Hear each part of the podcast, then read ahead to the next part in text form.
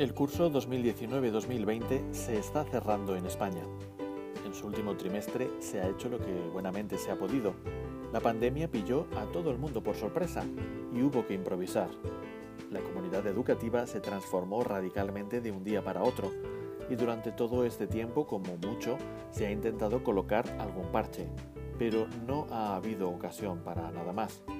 El objetivo debe estar puesto en la preparación del curso que viene es algo que venimos diciendo desde mediados de marzo, cuando en el diario Éxito Educativo publicamos nuestro primer borrador para pensar en una escuela después del coronavirus.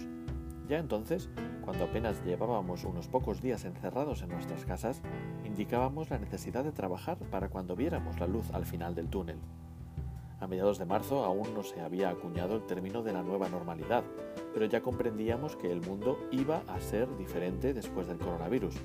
Es un cambio de época, que influye en gestos cotidianos como la manera de saludarnos o en el inevitable uso de mascarillas, pero sobre todo ha modificado profundamente nuestra perspectiva sobre un gran número de asuntos. Después del coronavirus hemos cambiado la forma de ver la salud, que de repente se ha puesto en primer plano. También la presencialidad en el trabajo se ha modificado para siempre, porque se ha visto que en muchas ocupaciones no es necesario acudir a un espacio físico determinado. Esto ha hecho que veamos con ojos nuevos también los transportes, las absurdas horas punta y atascos de tráfico y hasta nuestro propio domicilio. Las ciudades van a transformarse, porque ahora la demanda mayor está yendo hacia casas más grandes, aunque no estén en los centros urbanos, y la movilidad dentro de ellas tiende hacia el uso de las bicicletas y mayor espacio para el peatón. La manera de hacer la compra es ahora diferente, se ha impuesto el comercio electrónico y los envíos por parte de la tienda de la esquina. Nos acercaremos cada vez menos a nuestra oficina bancaria de referencia y hasta el uso del dinero en metálico tiende a desaparecer. Incluso nuestro ocio ha cambiado.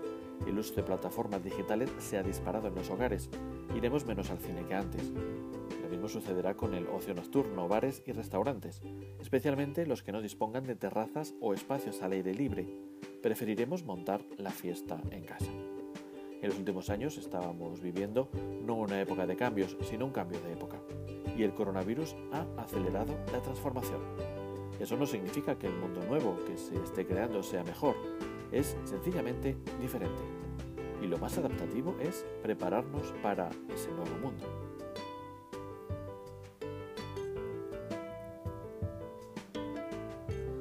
En el mundo transformado que nos toca vivir a partir de ahora, ¿cómo será la educación? Colegios y universidades seguirán teniendo un papel fundamental como espacio físico privilegiado para el aprendizaje. La idea no es que a partir de ahora abominemos de la educación cara a cara del docente con sus estudiantes. Es algo que debe seguir siempre, no porque sea el formato tradicional, sino porque es necesario.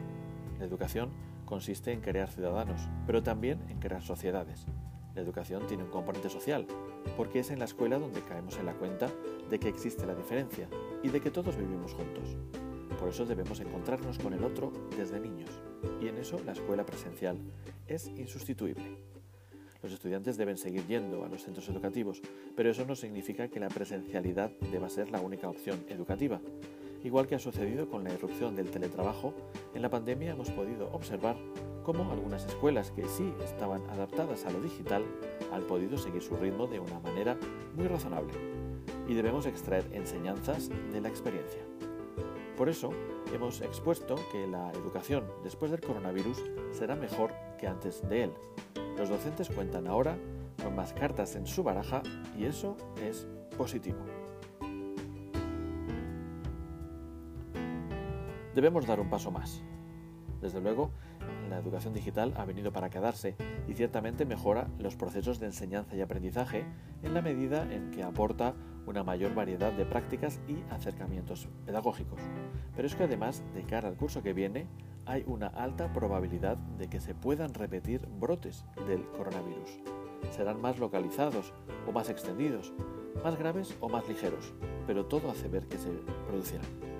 De hecho, en los últimos días hemos podido ver cómo algunos centros que abrieron han tenido que cerrar por la aparición del virus. A veces han sido falsos positivos, pero en otros casos no.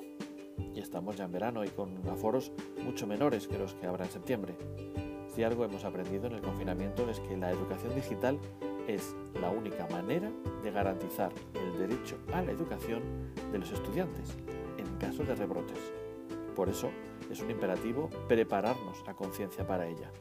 La educación digital debe ser el plan A para septiembre, no porque sea nuestra opción prioritaria pedagógicamente, sino porque no queda más remedio. No podemos no estar preparados para la educación digital, y si además con ello mejoramos de paso los procesos de enseñanza y aprendizaje, miel sobre hojuelas. La educación, en la realidad nueva, pasa por aquí.